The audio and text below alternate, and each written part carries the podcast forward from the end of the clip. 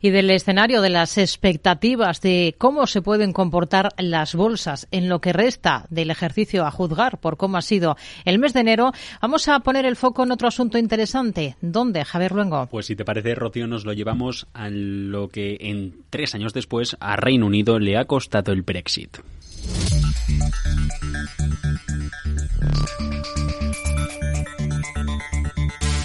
Jueves 23 de junio de 2016. Reino Unido, un 51,9% de los británicos votan a favor de salir de la Unión Europea, un 48,1% apuesta por el bloque. El entonces Premier, primer ministro, David Cameron. I was absolutely clear about my belief that Britain is stronger, safer and better off inside the European Union. And I made clear the referendum was about this and this alone, not the future of any single politician including myself. But the British people have made a very clear decision to take a different path.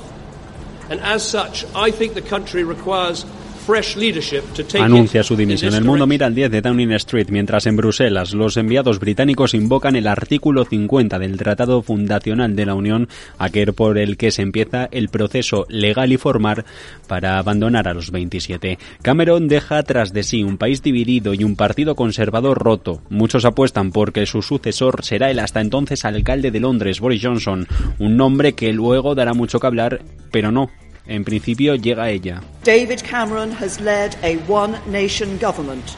And it is in that spirit that I also plan to leave. Theresa May. Es ya 13 de julio del 16. Aprieta el verano, el calor y bajo la presidencia del Ejecutivo británico firma la heredera de la Dama de Hierro. Pues tres años después. With enormous and enduring gratitude to have had the opportunity entre lágrimas y con la sensación de irse sin el trabajo hecho el 23 de mayo de 2019, el 24 anuncia la dimisión como primera ministra. La escuchábamos decir del país al que ama. Reino Unido todavía y a estas alturas, más de mil días después de votar por su escisión, seguía siendo Estado miembro. Sin un rumbo fijo y con la brújula desimantada, los británicos volvían a las urnas.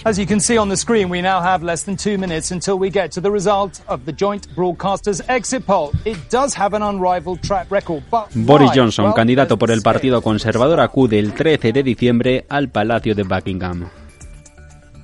I have just been to see Her Majesty the Queen, who has invited me to form a government. Donde recibe el encargo de la reina fallecida Isabel II para que forme gobierno. Desde julio llevaba dirigiendo el país en funciones. Ahora tiene plenas facultades para terminar el trabajo que dejaron por hacer sus predecesores, completar el famoso Brexit.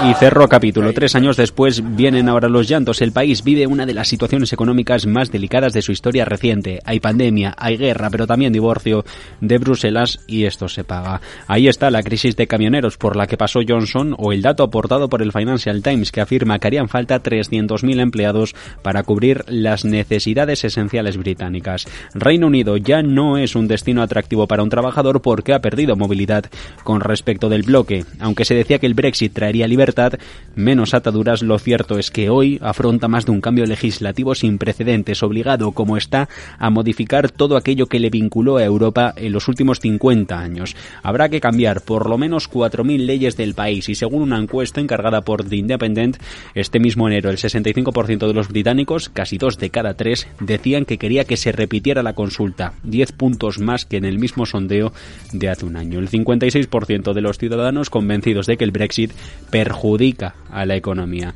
Solo en tres circunscripciones del país siguen apoyando esta salida. Bloomberg calcula que son 100 billones de libras, lo que ha costado a la economía británica una ruptura como la de diciembre del 20.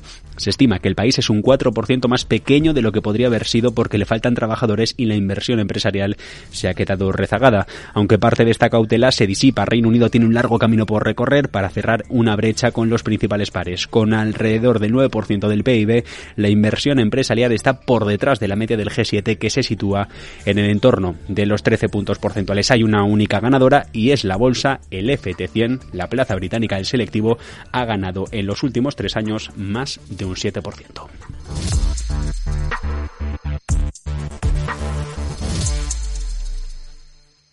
Tardes de Radio y Economía con Rocío Arbiza.